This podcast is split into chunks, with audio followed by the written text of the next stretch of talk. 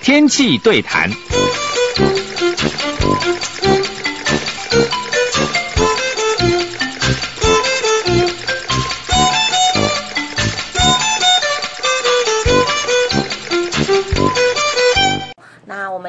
呢，很高兴的邀请到这个呃民航局飞航服务总台台北航空中心的主任，呃于小鹏主任。然后我们跟大家说，Hello，Hello，老师同学，大家好。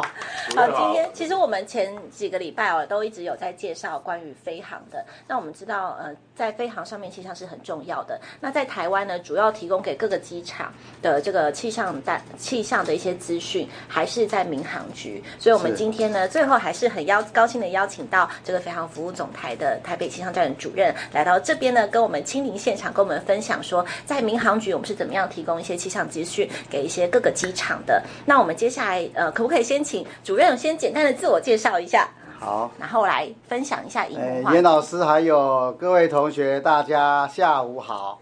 今天很高兴能参加，这算是产业的课程的相关介绍。我不敢说是一个讲座，但是我希望将我多年来在民航局相关的航空气象实务应用介绍给大家。好，下一张好。好，好下一张。那我大概简单的介绍一下我的个人的资历哈，我是台北航空气象中心的主任。那在民国，我七十九年文化大学毕业，八十年的时候进入空军气象联队，做了两年的气象官的预官。之后呢，进了民航局，从最基层的观测员一直做起，到做到现在的主任。所以在这三十年之内，我从基层的气象观测员，一直到整个民航航空气象的政策的规划执行，一连串有相当的一些经验跟大家分享。那我进来的时候是也是天文气象高考及格进来。其实现在看这样，主任的资历其实是相当完整跟丰富诶。就是一开始先在气象联队当气象官，然后之后慢慢的一路从观测员一直到现在的这个主任，非常经历非常丰富。那这边有看到一个考试哦，是在天文气象类科的高考，就是以前合在一起，现在是是现在应该分开了。对，现在是分开了，现在就分开了。以前是天文气象，没有错。那我问一下主任，一般来说的话，你刚才这些位置，你大概都待了多久？因为你这样从事这个工作，已经二十几年了哈。对。观测员大概担任了十年，十年，对，全台湾都要走一遍吗？哎，不一定。那我个人是到过蛮多地方的，比如说松山机场、桃园机场、绿岛机场、高雄，我都待过。对，可能也刚刚因刚好刚好有那个植物在异动，有那个缺，所以也吸收了一些机场观测的一些经验。嗯，所以也可能也是因为这样子，后续在我在。做预报或者是做行政规划的时候，会有一些帮忙帮助。对，那那主任气象员要做多久？我当初大概做了两两年，九十二到呃四四年，将近四年。对，一般气一般气象局是分观测是观测的体系，预报也是预报的体系。对，民航局是两个是不一样走的不一样路，还是同一个路？同一个路。对，等一下我会稍微介绍一下，好，好不好？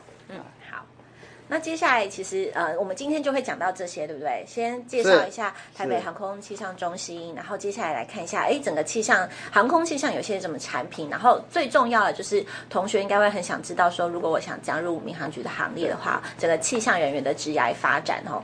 好，那首先就先来问一下主任哦，就是呃，民航气象到底是一个怎么样的东西？到底大概会提供怎么样子的服务内容？刚刚那个。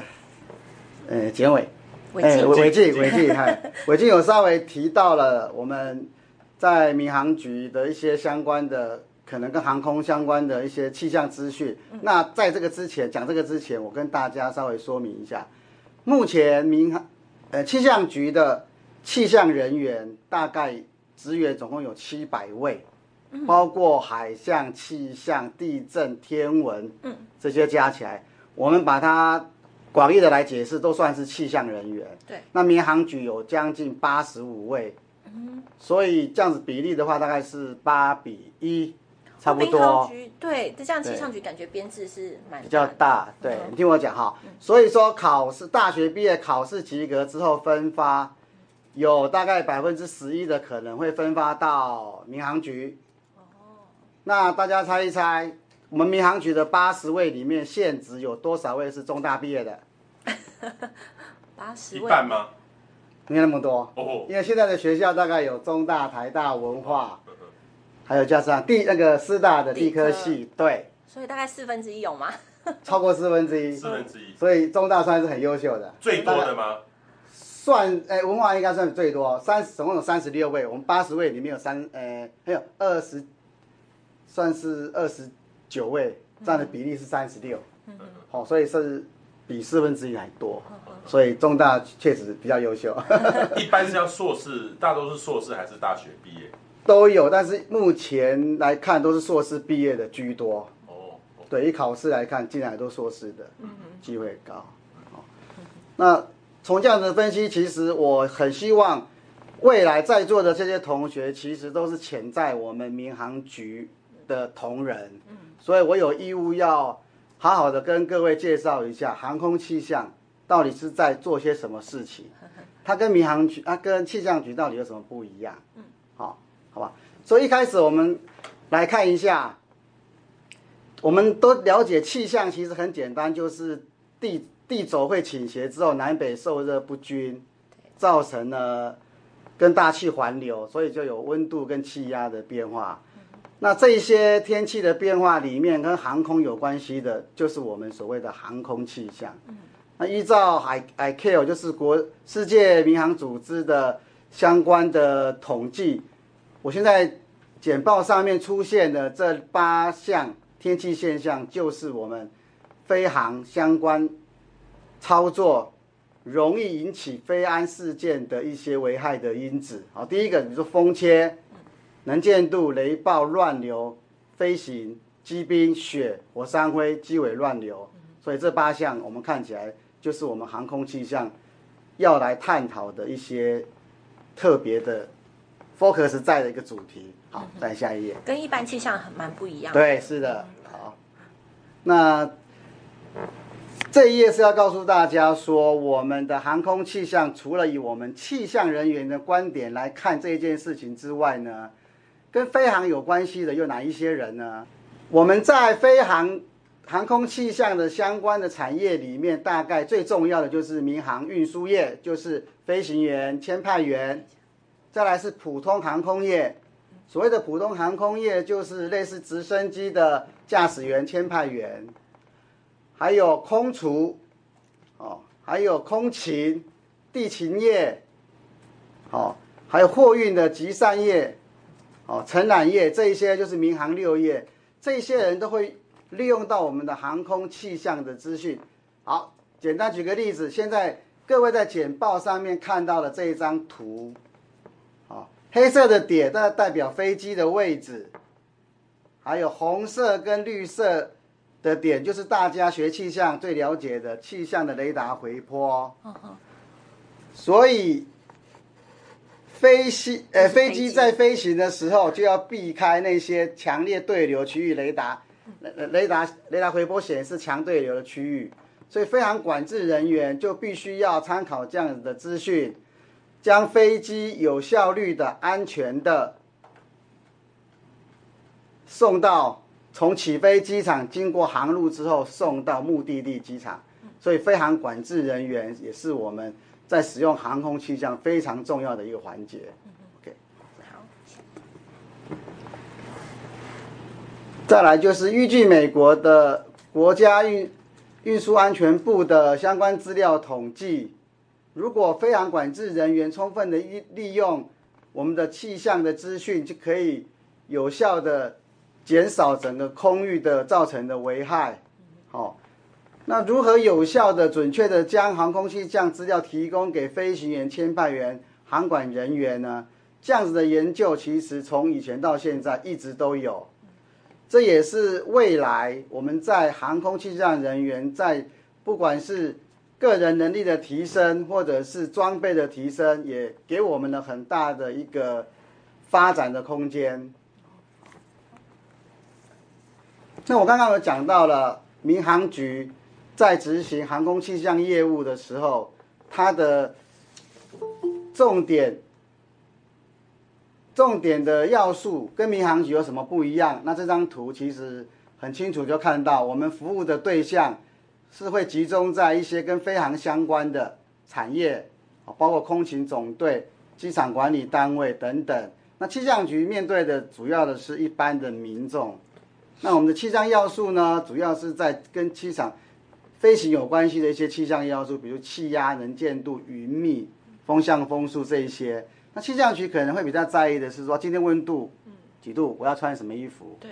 啊，今天有没有下雨？嗯。好，那我我举个例子来讲，一样是下雨，在民航局在意的跟民气象局在意的就会不一样。下雨，民航局在意的是你下在机场的什么位置。它跑道会不会积水？跑道一积水就会影响飞机降落的摩擦摩擦力，所以飞机有可能就打滑偏出去。好，那一样的气温呢？气象局在意的是今天的温度最高温多少，会不会造成我伤害？紫外线会不会太强？那民航局呢？可能就要看今天机场上面气温多少，后续飞机要起飞的时候载重要载载多少，所以跟它的载客载人的。的决决定是有帮助的，好，那再举一个例子，风向风速，气象局在意的可能是台哦，就就就以明天来讲，台风来了，风速最高会达到多少？但是以民航局来看呢，民航局就在意的是在某机场的某特定的时间，风向跟风速，为什么风向很重要？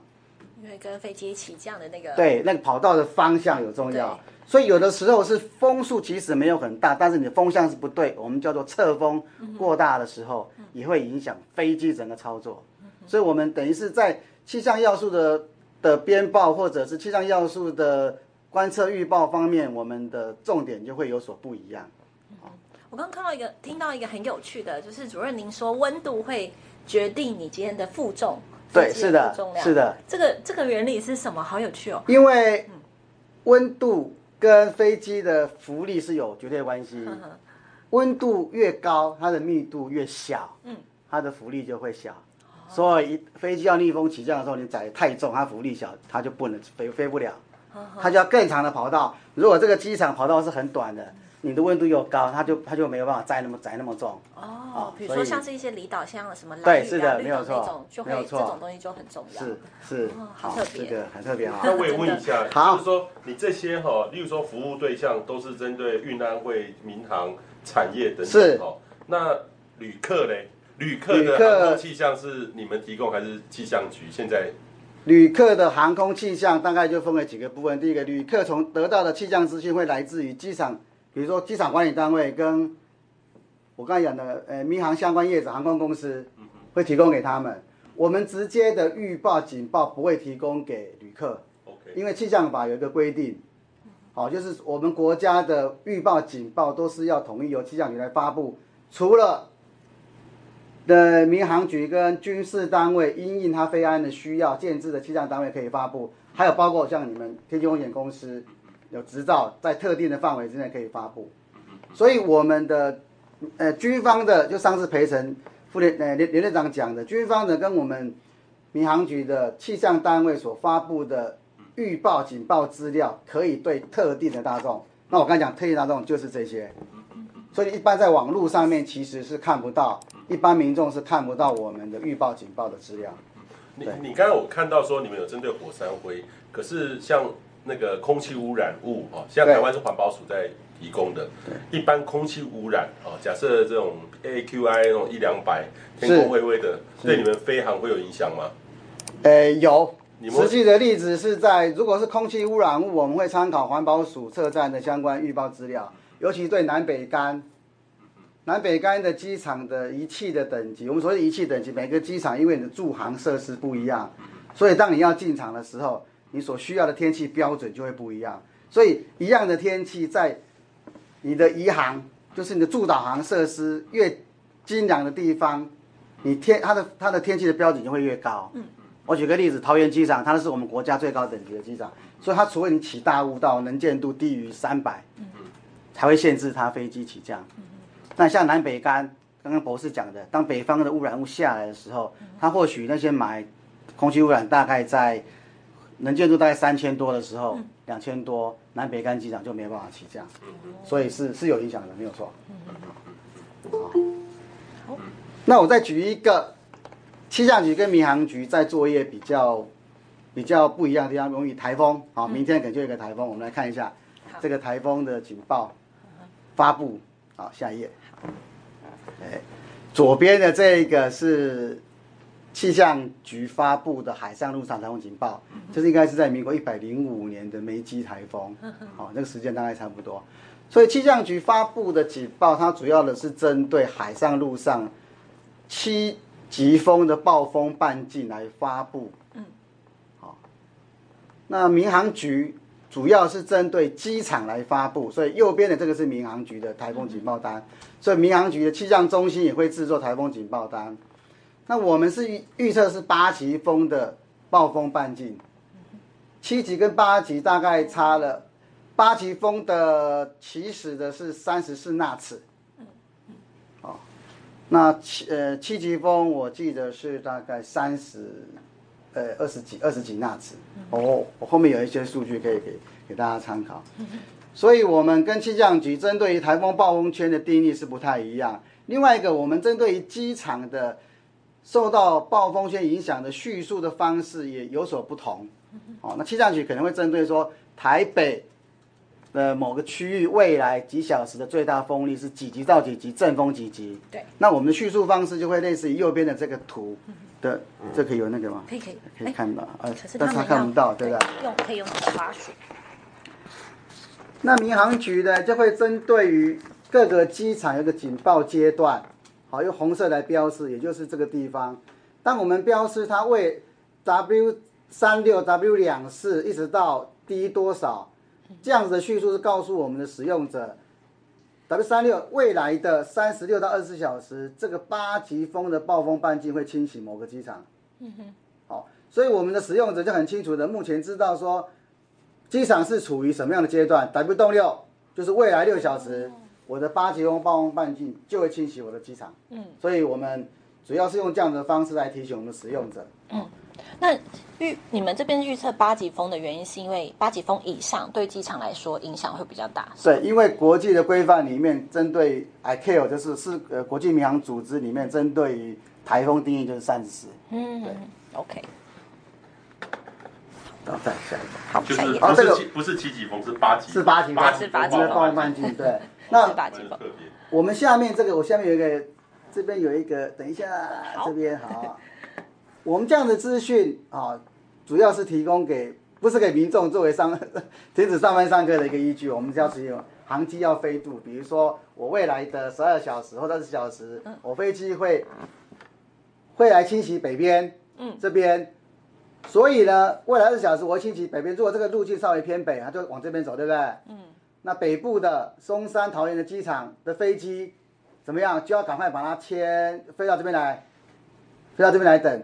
或者像这个机场，如果是我们预报它会笼罩整个台湾，它就要飞到 Okinawa，或者是飞到菲律宾、飞到香港来，我们叫做飞渡，先把飞机飞到那边那边去绑起来。那如果它是我们预报气象局的预报都是往北的话，我们就把北边的飞机往南边送，所以飞渡。那往南边送之后，那北边的飞机如果有些是不可能把所有的飞机全部移到你的其他地方去，所以。必须就要绑起来，绑桩，绑到绑桩就绑把飞机的机头锁在那个上面，它不是 它不是停在那边就就不动了哦。飞机其实停在那边受风力是很大的。有一年那个梅基台风还是什么台风，在桃园的时候，那飞机就那影片你注意看，那飞机就一直在在整个漂浮这样。所以就必须要把它的机头旁边全部锁住。哦，所以主任，你的意思是说，如果有一些已经落地的。飞机如果他可以离开的话，就尽量离开。对，那如果离不了的话，就是把它绑起来。对，要锁在那个。嗯、对，所以类似于所这样的资讯就会提供给我们的使用者，他会给啊、哦、什么样的警报阶段的时候，他要做锁机，他要干什么干干什么。哦，这样子要这样资讯对于在机场的管理单位跟航空公司是很有帮助的。嗯哼，所以这些资讯都会给那些管理单位跟航空公司，是，是让他们知道这样子。没有错。那那如果说是航空公司觉得我的飞机最新的飞机，我这个不要绑，不怕，不怕，那那他就航空公司自己要。是是是，那那当然啦，就它的一套完整的标准作业程序，每一个航空公司跟每一个那个航空站都会都会去立定。所以你们是提供这个资讯，航空公司要自己做决定。是是是，OK，这个没问题。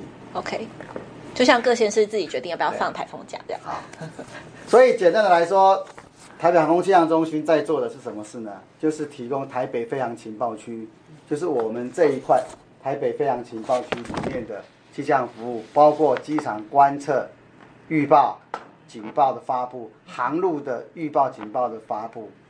另外一项是比较重要的是手势，你除了观测之外、预报之外，你还要守势，就是说我们二十四小时都要看着我们的天空，看着我们这块区域有没有什么发现什么特别的天气变化。嗯嗯。好，那我们这么做的目的其实只有一个，就是确保飞航的安全、有序、效益。好，为了这六个字，我做了三十年。好，我每每天每每天都是在做这样的事情，因为。安全，最好的安全就是飞机都不要起飞，啊，那但是就没有效益，那就完了。一一场雷雨，如果所有的所有的人都在地面上等待，那飞机都不动，那可能这场雷雨六七八个小时，整个机场都没有办法运作。所以雷雨的方位、位置、移动方向，对我们机场人员揭露就很重要。它可以飞机要进场的时候，你告诉他雷雨的方位、位置、移动方向，它可以先到外海去 holding，我们叫 holding 就叫做去那边待命。他不用，他不用回到他原来的地方。嗯、我现在外海待命二十分钟之后，哎，气象预报果然他移开了走了，他就可以下来所以这样的资讯对他的作业就很有帮助。那通常提供这些气象资讯的这个时间的尺度要怎么掌握？比如说，呃，需要精细到一个小时，就是我告诉你这一个小时之后雷雨就会走，还是我需要再更细？好，这个问题问的很好。这个大概就是会有两个面向，第一个是观测跟预报。我们观测分为例行观测跟特别观测，是，所以这个都是以分钟为单位。当你观测到了，马上就要发布。例行就是每三十分钟或者是六十分钟，依照你飞机机场的等级不一样。哦，所以大概每三十分钟或六十分钟就必须要发布一个讯息。那如果你现在有手势到了，就特别天气，对、嗯、我特别天气，我手势到了一些，比如说雷雨，嗯、或者是风切，或者是雨能见度突然间就起雾了，嗯、这些我们就马上观测到就马上编报。哦，哦，所以算是很及时的。嗯、哼那预报呢？原则上预报就会有分十八到三三十小时的。的的期间，嗯、那等下我后面也会讲，可是跟你的机场在运作是有关系的。OK，好就不需要像我们一般天气需要预报到可能一个礼拜之后了，对不对？对嗯，好。另外一个是我们在在做在介绍台北航空气象中心的任务之前，我大概先说明一下。我们整个行政单位，包括气象局跟民航局，我刚刚有讲了，气象局大概有七百位同仁，嗯、民航局有八十五位我们的气象同仁。嗯、我们这些同仁，所有同仁里面，在行政单位最重要就是依法行政。那我们目前台北航空气象中心是承非常服务总台之命来执行民航局所交付的任务。那我们这样子的任务是从哪边而来呢？我们的母法就是气象法规定的。好，所有的气象预报警报都是由气象局来来制作，那我们民航局跟军方可以由我们来提供。那这样的资讯，我们是一个国际化的的的一个类似事业吧，哈。我们刚刚我前面讲的那一些跟飞航有关系的显著危害天气，那这些天气如果在其他国家要怎么样，大家看同样的天气来讲同样的话呢？对啊，每个国家语言都不一样。哦、是是，那怎么办？相关的资讯，大家应该也都可以认同，他们是对非安是有相当的影响。那这些资讯在其他国家也会有啊，比如说日本啊、韩国啊、美国，那他们的他们国家的观测人员要怎么样呢？来把这些资讯来做全世界交换呢？民国呃，不，西元一大概是一九四四四年四五年的时候。国际民航组织就召集了所有会员国，我们大家共同来讨论。啊，早期因为飞机还没有这么的，民航机没有这么多，都是军机，啊，所以从二次大战之后，慢慢的民航机开始多了，大家都开始来正视我刚刚讲这个问题。大家看到同样的天气要讲同样的话，所以就开始召开了会议，就制定了所谓的国际民航公约第三号附约里面就提到了我们民航气象、航空气象要怎么样的，大家共同的来制作一个规范。啊，包括预报，包括观测，包括你怎么把这些资讯做成标准制式的产品，提供给我们的使用者，这样大家在从我的国家飞到你的国家的时候，我们看到的资料就会一致的。好，所以那个叫做国际民航组织的第三号附约里面所律律定的。那这样子的附约，经过了国际律定之后，早期我们是 是那个。国际民航组织的会员后来退出之后，但是我们还是要遵循，因为这是一个国际的标准的规范，所以我们国家就把它制定成我们相关的航空气象规范之后，颁布给民航局，颁布给我们，我们共同来执行。所以这是一个算是依法行政的一个过程里面。好，好，我问一下，所以你们的这个气象是属于 ICAO 里面的气象？是 ICAO 里面的，虽然所有的规范，所有规范都都是按照的，对。ICAO 啊，但是这个不像我们，我们气象没有参加 WMO 嘛，没办法参加。没有参加，对。ICAO 也没有嘛，就观察员，以前有观察员进去，是，所以你们也会去参加这种以前有附水的去当观察员去参加。我们不会，我们是以我们局长率先，我们就是代表我们去参加，因为这个层级这个层级是比较高，它有分，它有分很多的很多的层级啦。OK，我们这种层级大概只能叫做工作会议，OK，工作坊那那样的那样的那个。